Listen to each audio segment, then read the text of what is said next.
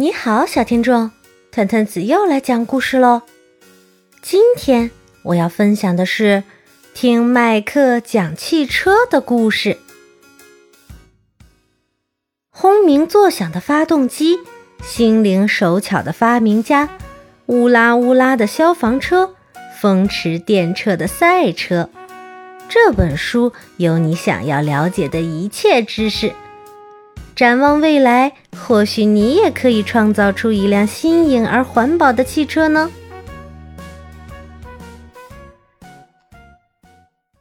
你好，我叫麦克。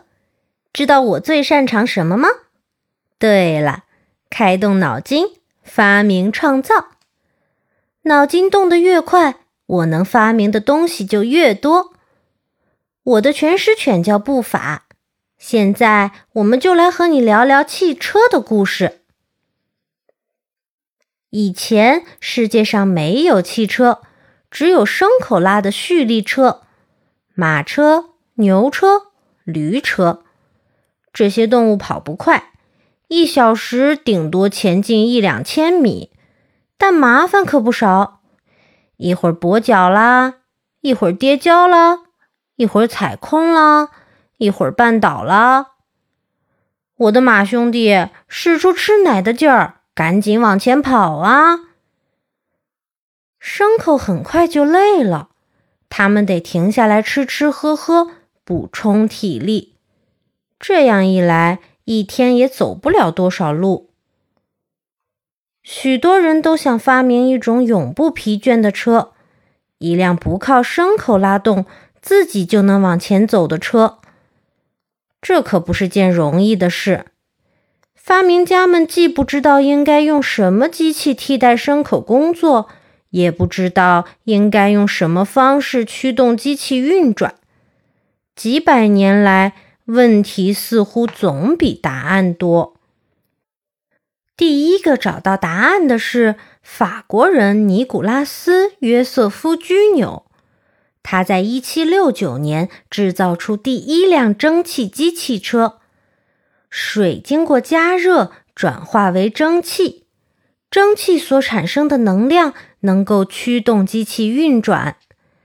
居纽将蒸汽机安装在三轮车前，由此发明出世界上第一辆汽车。它冒着白烟，突突突地往前跑。糟糕！居纽忘记装刹车了，他的汽车撞在了墙壁上。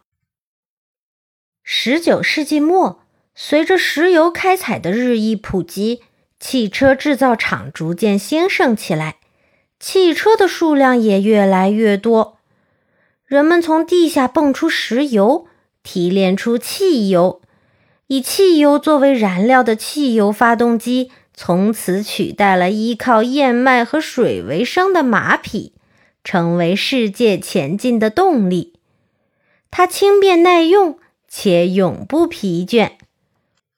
发明家们于是想到：如果汽油和空气在发动机内发生燃爆，产生的能量是不是更大呢？过程并不复杂，就像这样。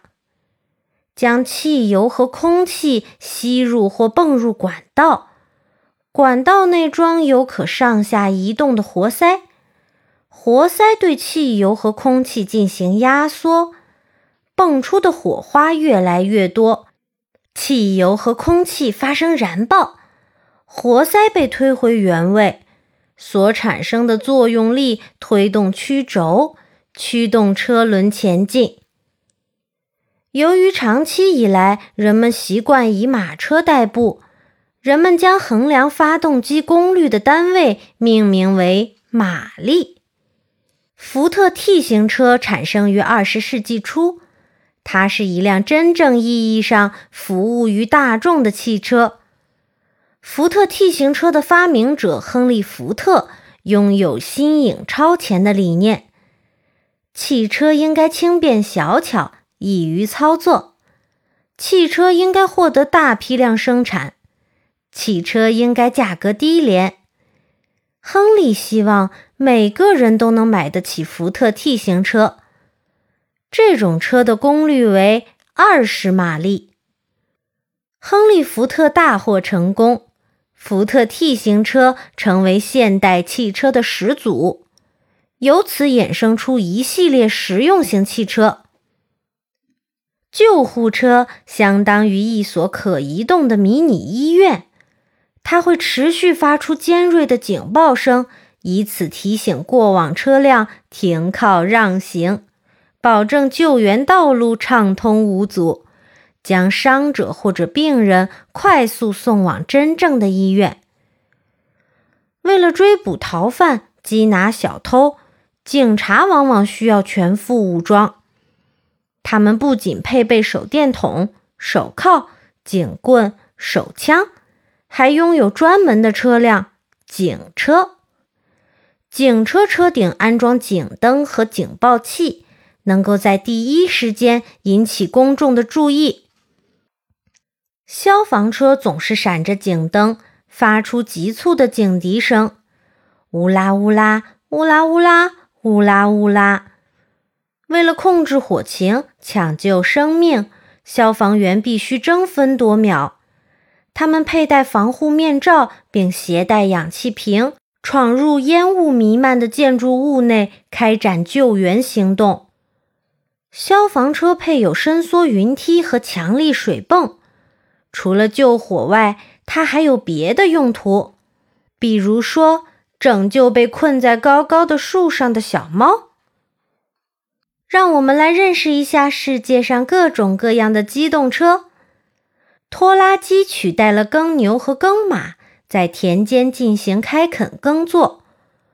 油罐车将汽油运往加油站，水泥搅拌车将水泥运往建筑工地。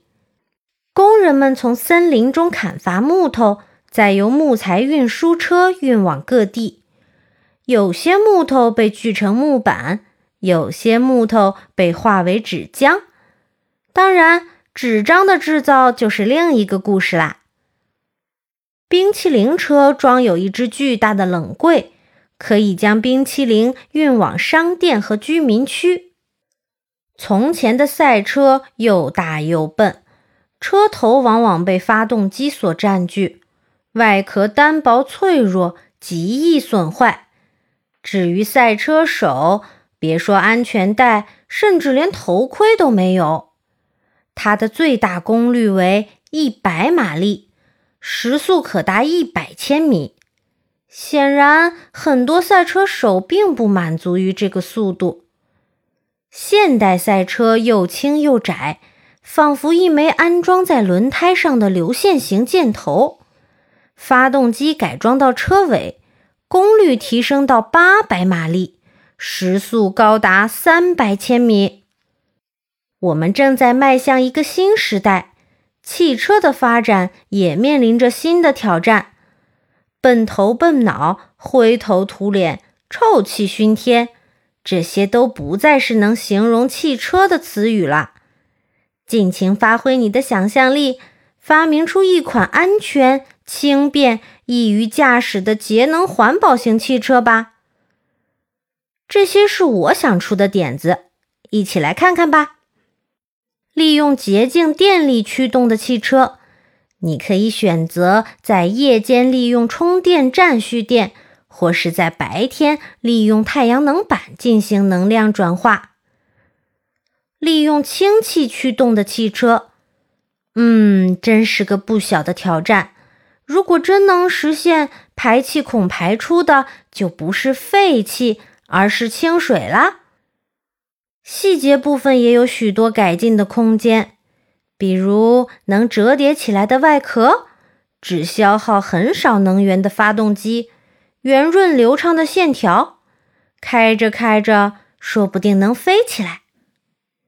这是我自己的汽车，值得自豪的是，它可是一辆利用旧物制造出的汽车。我将它命名为麦克一号。它的主要动力来自福特 T 型车的发动机，足有二十九马力；辅助动力则由太阳能转化而来。布法和我常常驾驶汽车环游世界。麦克一号，沿着未知的道路出发吧！这就是我们喜欢的生活。